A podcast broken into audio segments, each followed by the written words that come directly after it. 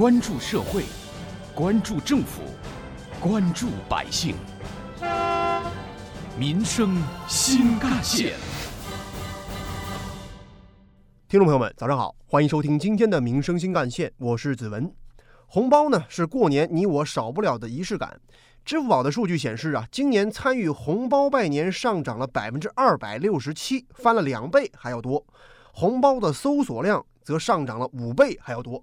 长辈们或许也更是喜欢在线上来收红包和派红包了。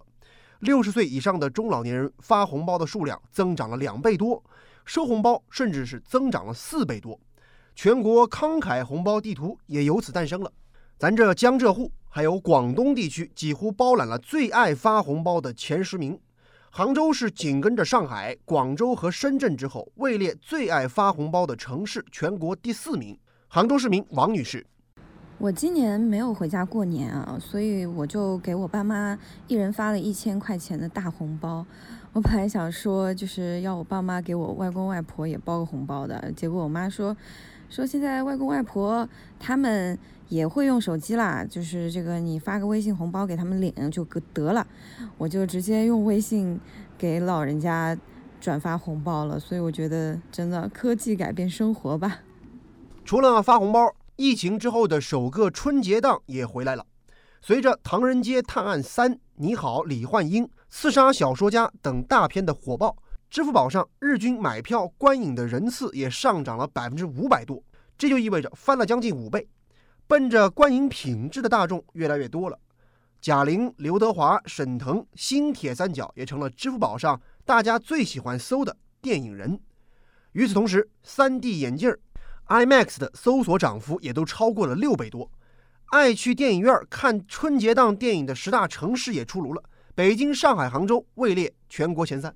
杭州市民胡先生，我觉得国产电影吧，还是要好好支持一下的嘛。啊，过年，今年过年我和我爸妈一起去看了《李焕英》，我觉得还挺感人的。现在自己就觉得越来越能体会到这个当爸妈的这个不容易了。春节长假对于消费的拉动作用也辐射到了国内各零售和超商等行业。全国热门的商圈的支付宝交易金额平均增长百分之一百零八。最火爆的商圈前五位是上海的城隍庙豫园、杭州武林商圈、南京夫子庙、武汉吉庆街，还有广州北京路。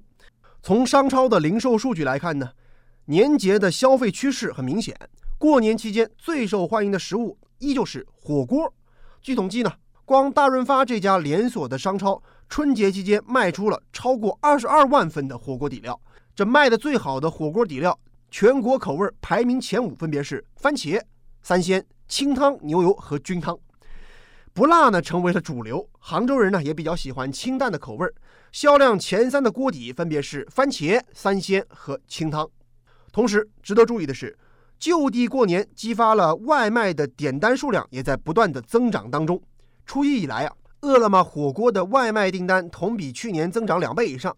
年轻人自主过年的快乐当中。奶茶和螺蛳粉也是必不可少的。杭州的火锅订单同比翻了两倍，而奶茶订单更是翻了四倍还要多。不过，也有不少年轻人表示，过年也要自律。杭州的沙拉外卖同比翻了十八倍。留杭过年的小伙子方先生，我老家在安徽，过年响应号召，我就留在杭州了。我确实不太会做饭，但是我点外卖绝对不吃油炸的食物和甜食。过年我天天健身跑步。与此同时，从线上订单来看，不少城市，尤其是南方城市的饺子的外卖数量也在增长。不少选择留在南方过年的北方人拉动了饺子外卖。从饺子的份额增长前十的城市来看，除了陕西、河南，其余八个城市都是南方的省市。排名前三的为上海、浙江和广东。挖掘新闻真相，探究新闻本质，民生。新干线。今年春节，很多人不是在看电影呢，就是在看电影的路上；不是在和朋友们一块儿吃饭，就是在排队等耗子的路上。根据商务部的最新数据显示，二月十一号到十七号，全国的重点零售和餐饮企业实现销售额约八千多亿元，比去年的黄金周增长了百分之二十八还要多。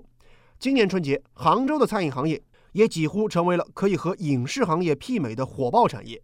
从景区到商业综合体，从酒楼到网红餐厅，到处都在排排排、取取取等等等。今年的春节档餐饮人气旺早就是常态了，而今年又有留行过年倡议的加持，餐饮市场可以说是格外的热闹。从本地人的家宴到留行小家庭的聚会，杭州餐饮几乎是处处火爆。此时不得不提，响应政府留行过年号召，多了近一百多万留行过年的人，他们的消费力不容小觑。据监测，全市的十三家大型商场春节期间累计实现营销额八点二四亿元。同比增长百分之五百还要多，全市的十三家超市企业累计实现经营额五点二九亿元，同比增长百分之十六点五。各区县市的综合体、商场、超市促销引流多措施并举，春节销售明显增长。除了吃，春节期间玩的数据在杭州也很亮眼。比如说，二零二一年春节的这七天，杭州西湖景区接待游客量一百六十六点三万人次。其中，免费公园的游客量为一百一十二万余人，前三分别为新湖滨景区、新南线景区、白堤；而收费公园的游客量为五十四点二万人次，前三名分别是飞来峰景区、动物园和植物园。西溪景区的接待游客量十六点零九万人次，其中收费公园的游客量为七点二三万人次。有关我们今天关注内容呢，不少网友的留言和讨论也很热烈。网友芸芸众生说啊。去年的春节疫情一来是到处都在封道，今年是大不一样了，这就是咱们中国抗疫胜利的场景和喜悦。网友叨叨则说：“作为一个合格的杭州人的我，假期期间我就不给景区添乱了，把空间留给外来的旅客们。”而网友你的爱则表示：“杭州除了西湖，这湘湖也是美得很，别忘了去转一转哦。”有关于我们今天关注的话题，接下来您将听到的是本台特别评论员、资深记者叶峰老师的点评。今年的春节。有与往年相同或相似的一些内容，但也有了一种新的变化。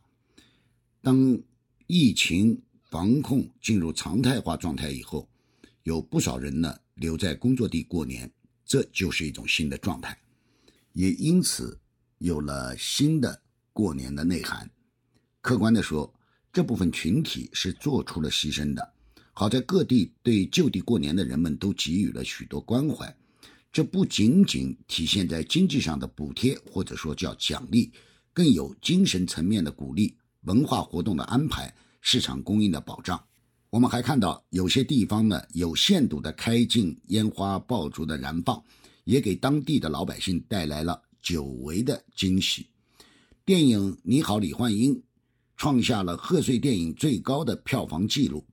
这既丰富了人民群众的文化生活，也是对坚持两位方针的文艺工作者的一个褒奖。杭州以及全国旅游市场的繁荣，体现出了中国人民的一种精气神儿。当然，在过年期间，也有人为全国人民做出了默默的奉献。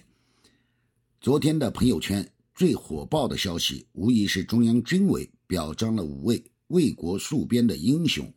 正是因为有了成千上万个这样的在高原、在海疆、在蓝天、在哨卡保卫国家、保护人民的解放军官兵，我们才能有静好的岁月。